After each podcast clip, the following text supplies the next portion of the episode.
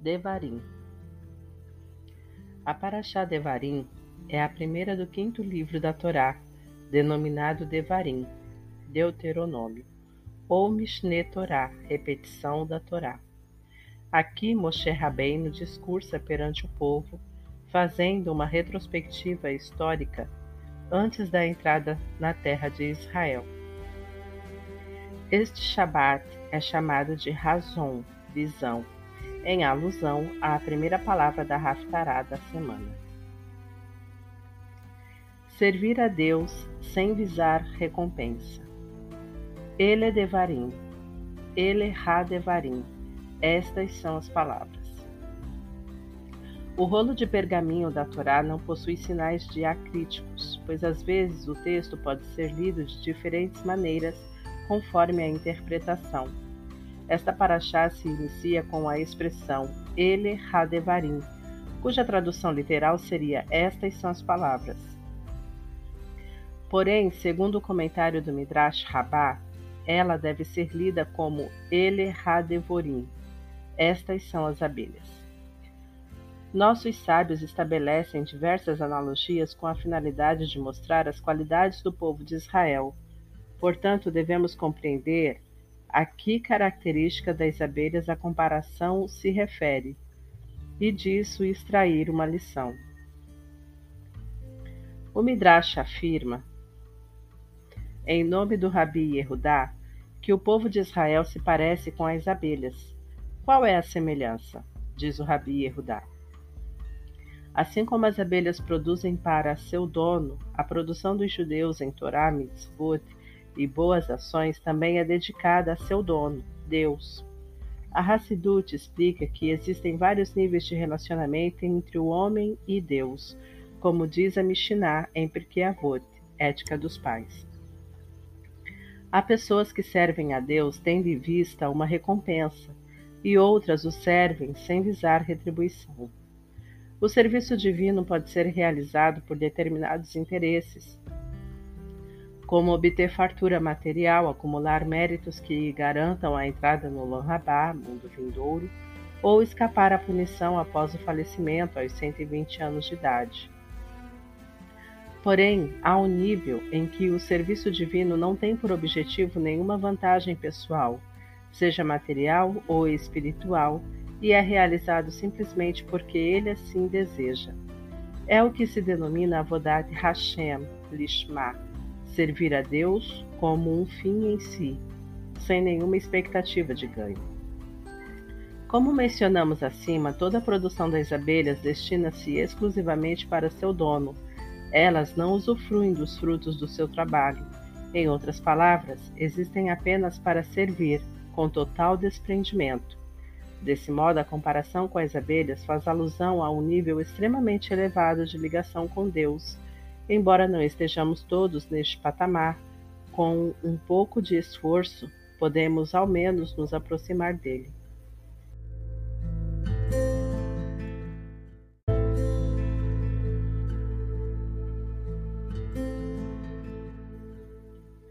a Torá em setenta idiomas. E foi no quadragésimo ano, além do Jordão, começou Moisés a explicar esta lei. Sobre esse versículo, nossos sábios explicam que Moshe Rabbeinu traduziu a Sagrada Torá para os 70 idiomas do mundo. Porém, o comentário suscita a grande pergunta: uma vez que todos falavam o idioma sagrado hebraico, qual era a necessidade de traduzir a Torá para tantas línguas? Para quem isso serviria? Conforme a interpretação do Ketav Sofer, Moshe previu que algumas pessoas diriam que a Torá e suas mitzvot são válidas apenas em Eretz Israel, onde o povo judeu se encontra em sua própria terra e ninguém o perturba. Contudo, quem vive fora de Israel, na diáspora, entre os povos de cultura e costumes distintos, não deve diferenciar-se deles estudando a Torá e cumprindo mitzvot, e sim assimilar-se a eles. Por isso, Moshe fez questão de ensinar aos judeus, antes que entrassem em Eretz Israel, que a Torá é eterna e suas mitzvot devem ser cumpridas onde quer que o judeu se encontre. Muitas vezes, viver num país de cultura diversa da sua pode abalar a convicção do judeu e predispô-lo a pensar que não podemos ser diferentes e devemos seguir os hábitos locais. Com essa atitude, Moshe nos ensinou que, apesar de estarmos exilados de nossa terra e nos acharmos na diáspora, o judaísmo deve ser mantido com toda a força. Não podemos relaxar, pois só assim asseguraremos a continuidade do povo de Israel. Se no passado nossos pais e avós viviam em países antissemitas que proibiam a prática do judaísmo e, mesmo assim, com enorme sacrifício, mantiveram as tradições, atualmente, quando vivemos em países livres, temos o dever ainda maior de preservar essa corrente de ouro milenar.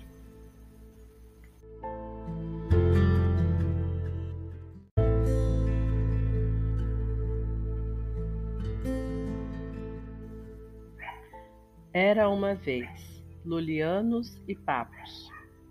No período que se seguiu à destruição do Segundo Templo, a terra de Israel estava sob o domínio do Império Romano, que impunha decretos severos aos judeus. Quem os desrespeitasse era torturado e morto brutalmente. A cidade de Lod era um grande centro regional. Seus habitantes judeus até então haviam sido afortunados e viviam com tranquilidade.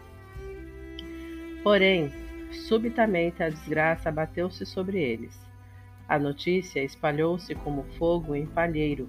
A princesa fora fora encontrada morta na cidade. A tristeza invadiu o palácio real e logo começaram a culpar os judeus pela morte da princesa. Os judeus fecharam-se em casa, aguardando o desenrolar dos acontecimentos. Sabiam que estavam em apuros, pois não seria fácil desmentir a grave acusação que lhes faziam. Trajano enviou emissários a Lod para investigar o caso. Eles convocaram todos os judeus à praça principal, onde tinham montado um tablado e anunciaram: um crime horrendo ocorreu aqui e os culpados não escaparão das mãos de Trajano e seus legionários. Se os assassinos não se entregarem em três dias, todos os judeus de Lod serão executados. Os judeus sabiam que tudo não passava de um ardil. Embora fossem inocentes, não tinham como prová-lo e estavam certos de que nada impediria Trajano de cumprir sua ameaça. Aflitos, reuniram-se nas sinagogas para rezar e implorar a Deus que os salvasse do terrível decreto. De todas as janelas ouviam-se súplicas e lamentos. Dois dias depois, ninguém se apresentara como autor do assassinato, e Trajano já afiava as espadas para executar a comunidade judaica inteira, homens, mulheres e crianças. Lulianos e Papos, dois irmãos de uma família nobre de Lodi, conversavam em voz baixa em seu quarto sob a luz tremeluzente de uma lamparina. O que será que vai acontecer? O malvado Trajano realmente matará todos os judeus da cidade? Perguntou Lilianos, bastante preocupado. Todos sabem que nada podem detê-lo. Se em algumas horas ninguém assumir o crime, os judeus certamente morrerão, respondeu Papos.